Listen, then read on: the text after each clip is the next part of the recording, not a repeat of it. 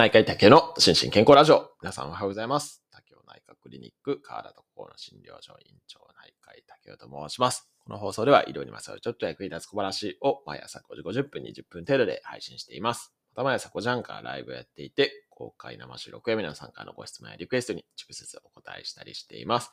アフタートークも人気です。ぜひご参加ください。ということで、今日はですね、結構久々ですかね、えっ、と、摂食障害、特に神経性痩せ症の話をちょっと取り上げたいというふうに思います。というのは、これ、まあ、ほとんどの方はあんまり知らないというか、あの、スルーされている方もいらっしゃるかもしれないですけれども、実はですね、結構注目の、えー、摂食障害、まあ、特に神経性痩せ症ですね、まあ、いわゆる拒食症の裁判があずっと続いていて、それの最高裁の判断が先週の、えっ、と、いつだったかな、金曜かなんかそれぐらいに、木曜か金曜か、それぐらいに出たんですよね。だから、それに関して、ちょっとお話をさせていただきたいなというふうに思います。で、詳細はですね、ちょっとこのリンクのですね、ノートをご覧いただけたらというふうに思います。ノートの方に、えー、5つの記事と、高裁判決の判決文なるものと、あと最高裁の判断の、まあ、その最終の判断ですね、えー、を出したやつをまとめてありますね。そちらをご覧いただけたらと思います。で、えっ、ー、と、まあ、これの件ですね、まあ、ご存知の方もいるかもしれないですけれども、まあ、要点としてはですね、まあ、あの、神経性痩せ症、摂取障害の方がですね、えっ、ー、と、まあ、かなり前なんですけれども、拘束されたと。いうことで、まあ、入院中にですね、その拘束をされて、ただその拘束が、まあ、あ適切だったかどうかっていうことが争われた裁判なんですね。で、まあ、この結構ね、えっと、まあ、報道とかでもかなりセンセーショナルに77日間身体拘束っていうのがね、まあ、いくつかの報道でされてますけども、まあ、それの是非が問われたような裁判で、これ、まあ、結論的にはですね、一審では、えっと、77日間のうちの17日間の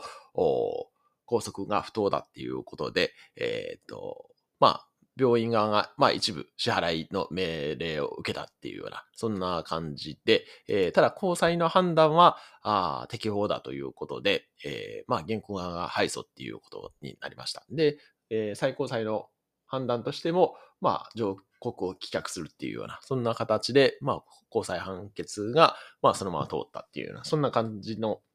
えー、結果になりました。で、まあこれですね、まあいろいろ論点はあると思うんですけれども、あの、まあ今日はですね、ちょっと、まあ摂食障害治療にも関わっている身っていうか、まあ今ちょっと入院としてはね、見てないですけれども、まあ以前は大学病院ではね、摂食障害の入院患者さん見てましたし、まあ総合病院でもね、あの、摂食障害の患者さんに携わっていた身としてですね、ちょっと、まあ3つぐらいですね、えー、論点としてお話したいなというふうに思います。で、まず一つはですね、まあこれ、摂食障害のね、治療をやったことがある、まあ特に入院での治療をやったことがある人だったらね、まあこの判決に関してはね、まあ、妥当というか、逆にこれでね、えっと、その、なんか、まあ違法だみたいな判決が出るとですね、ちょっと摂食障害の治療全体にね、おかしくなるというか、どう、どういうふうに治療したらいいのかっていうのはね、ちょっとわからなくなるかなというふうに思って、多分、まあ摂食障害の治療をされてるまあ、特に医療者ですね、に関しては、まあ、妥当な判決というふうに認識される方が多いんじゃないかなというふうに思いますけれども、まあ、それぐらいですね、摂食障害の治療ってね、非常にまあ難しいんですよね。で、まあ、この、おまあ、私の指導医によく言われてた言葉で、摂食障害の治療はですね、その母性と不正のバランスですね、これが非常に重要だっていうのは、ね、ものすごい言われてたんですけれども、その優しくしすぎることが必ずしも税ではないっていう、そんな感じなんですね。で、これね、あの、看護師さんとかもね、初めちょっと衝撃受けると思うんですけれども、あの、やっぱりね、その命に関わる病気なんで、ある程度こう、なんていうか、まあ、不正的に扱わないといけない部分とかもあったりとかして、特に、あの、行動化が激しい方ですね。まあ、この方がどうだったかちょっとよくわからないですけれども、あの、やっぱりもう、えっ、ー、と、もうその摂食障害という病気に侵された部分がかなり大きくてですね、その、絶対に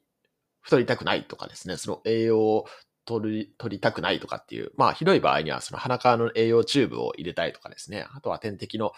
太い血管に入れるような点滴をしてですね、その栄養を入れていくっていう、そうじゃないと死んでしまいますからね、そういうのをやっていくんですけれども、ただそれをね、自分でば去してしまったりとかですねっていうのは、まあ実際にあるんですよね。で、まあそれの、抑制のために、まあ拘束っていう手段をね、用いたりすることもあるんですけれども、まあこれちょっと精神科的にね、認められている手段なんで、まあその、こ、ここの拘束に関してはね、法的には問題ないと思うんですけれども、ただ、まあそれをですね、まあ必要なケースもあるっていうことですね。これは、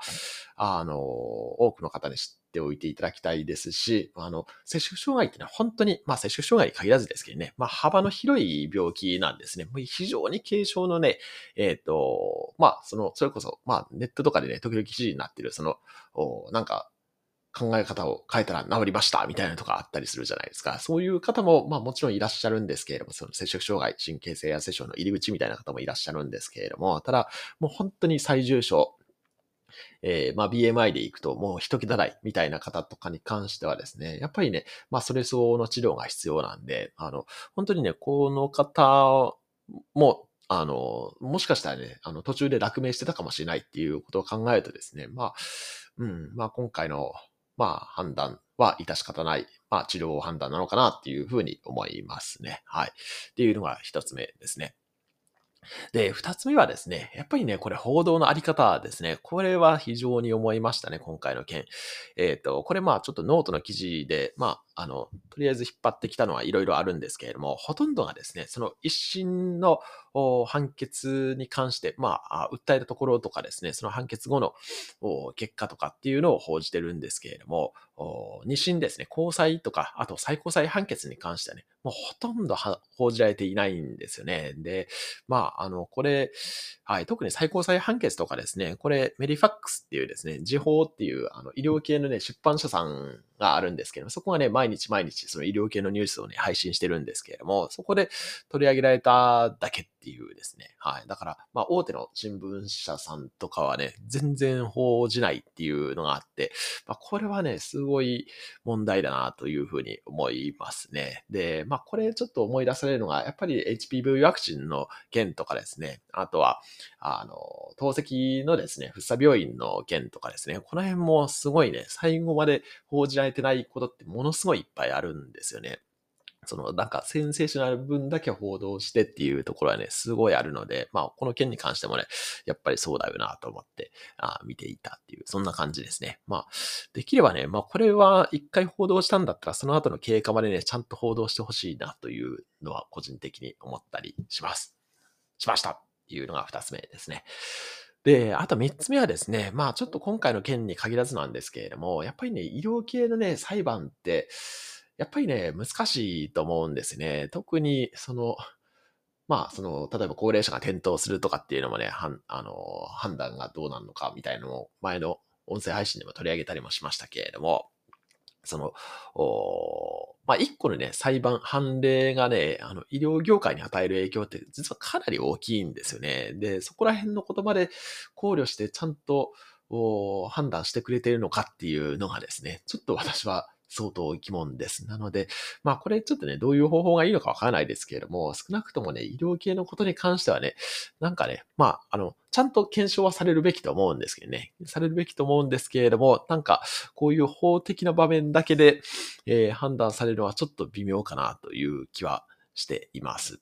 なので、まあもちろんね、その、えっ、ー、と、医療系の裁判でね、その、な、なんだ、あの、承認みたいな感じで医者が呼ばれたりすることもあると思いますけれども、ただそれでもですね、やっぱりね、かなり医療の判断ってね、高度な判断が要求されることが多いんで、まあ高度っていうのはその専門的なっていう意味での高度ですけども、判断が要求されることが多いんで、それをね、あの、裁判で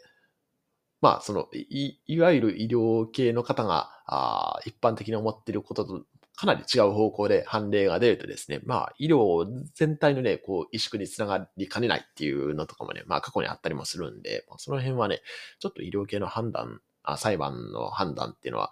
まあ、かなり慎重にしていただく必要性があるんじゃないかなというふうに思ったりもしましたっていう、はい、そんな感じです。ただまあ、これはね、ちょっと、あの、医療者側、まあ、医者側の視点の意見なんで、まあ、いろんなご意見もあるかなというふうに思いますので、またコメントでいただけたら大変嬉しいです。はい。ということで、今日も幸せな一日でありますように、お相手は内科医の竹でした。興味津々。